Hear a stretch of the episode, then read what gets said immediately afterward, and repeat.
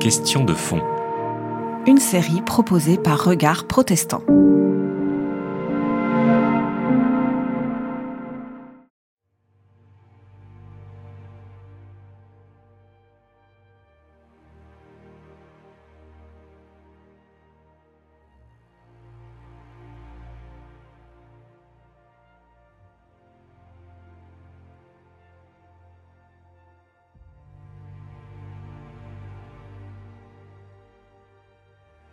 Hare Krishna, mouvement raélien, les enfants de Dieu, autant de groupes dits sectaires qui ont beaucoup fait parler d'eux dans les années 80 et 90. Aujourd'hui, ces grands groupes ont laissé la place à de petites organisations plus discrètes, psychothérapie déviante, groupes de développement personnel autour de pseudo-thérapeutes gourous, pseudo-médecins ou remèdes miracles. S'il n'est pas évident de définir le phénomène, les comportements abusifs des organisations et de leurs dirigeants sont le critère principal pour qualifier une dérive sectaire. Des dérives qui touchent aussi de nombreuses personnes au sein des églises et des communautés chrétiennes. Certains leaders instrumentalisent la foi des victimes pour séduire et exercer sur eux une emprise. Le café s'accompagne depuis 45 ans les victimes d'emprise sectaires et leurs familles. ils pensent avoir trouvé cette foi, cette croyance qui va animer du mieux qu'il peut. Donc qu'est-ce qu'il fait quand on, a, quand on donne sa foi, quand on, on, a, on a cette force de pouvoir apporter?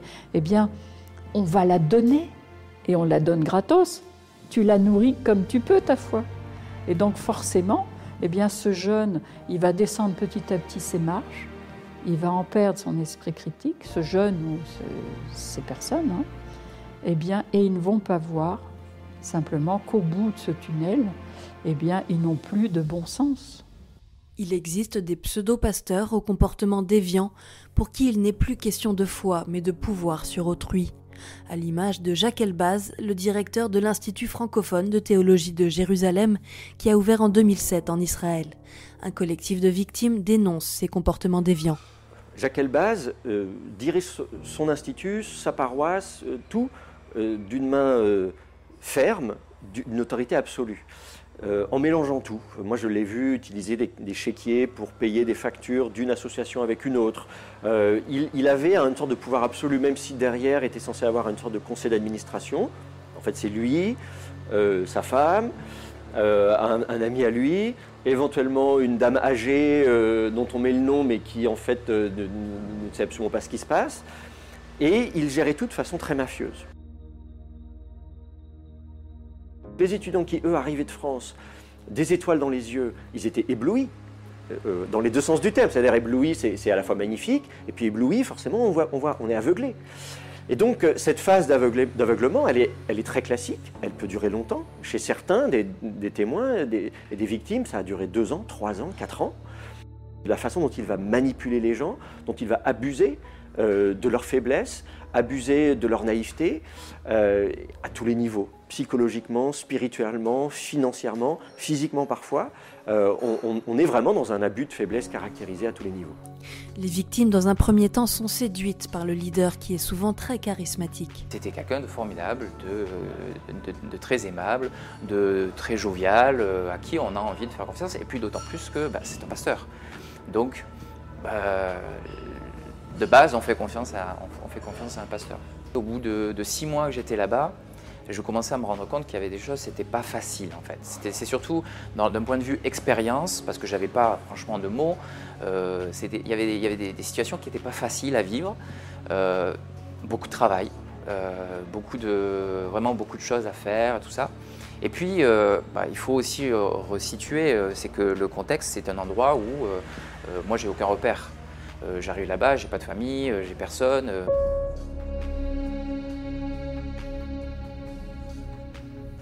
Alors les personnes peuvent se retrouver prises au piège, complètement sous emprise du leader.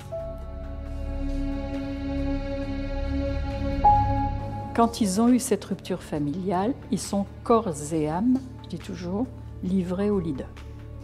Alors là, le leader, il sait qu'il peut l'utiliser comme un objet.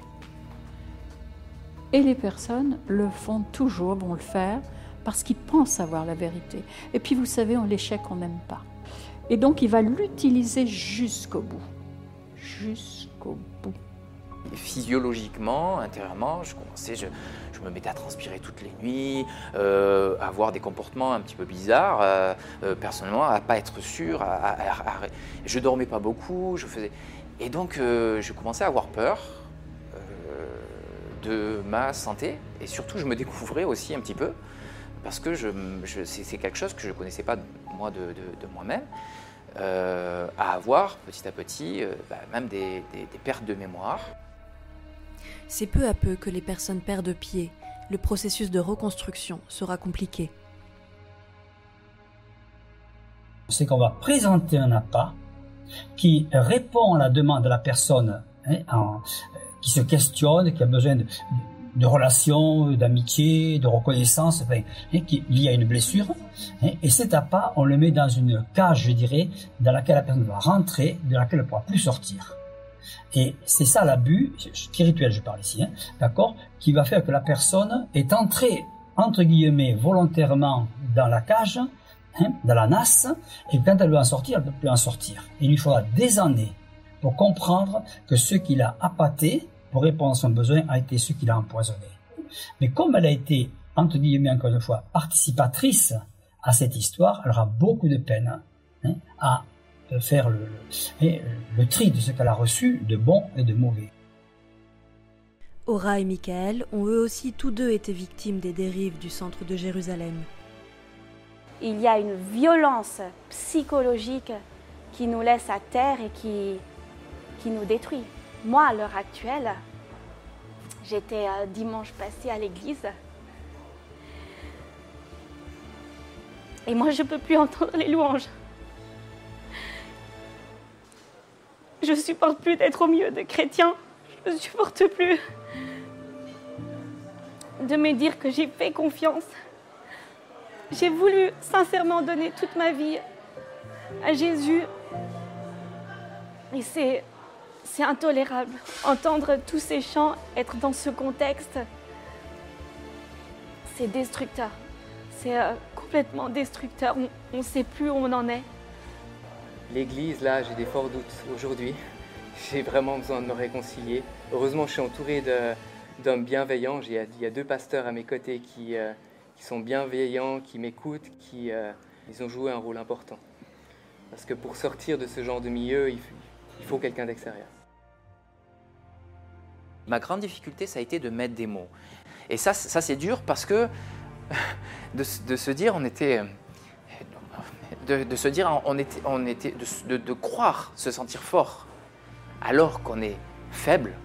Dommages psychiques, souffrances psychologiques, au final, si les outils juridiques existent, les professionnels restent peu sensibilisés à l'emprise mentale, mécanisme au cœur des dérives sectaires.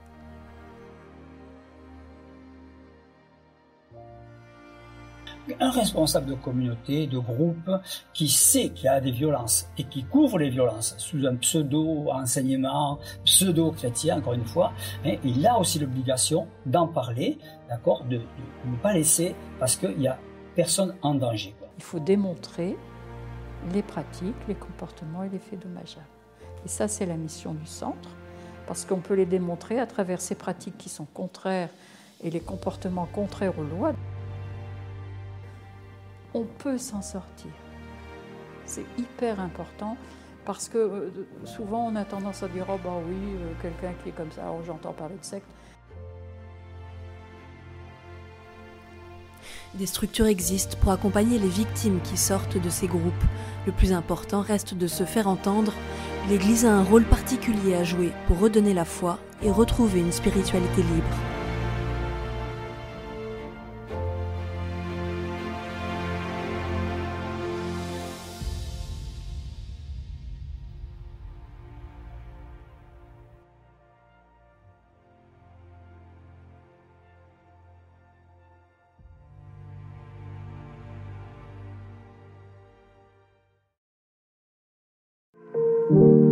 C'était Question de fond. Une série de regards protestants.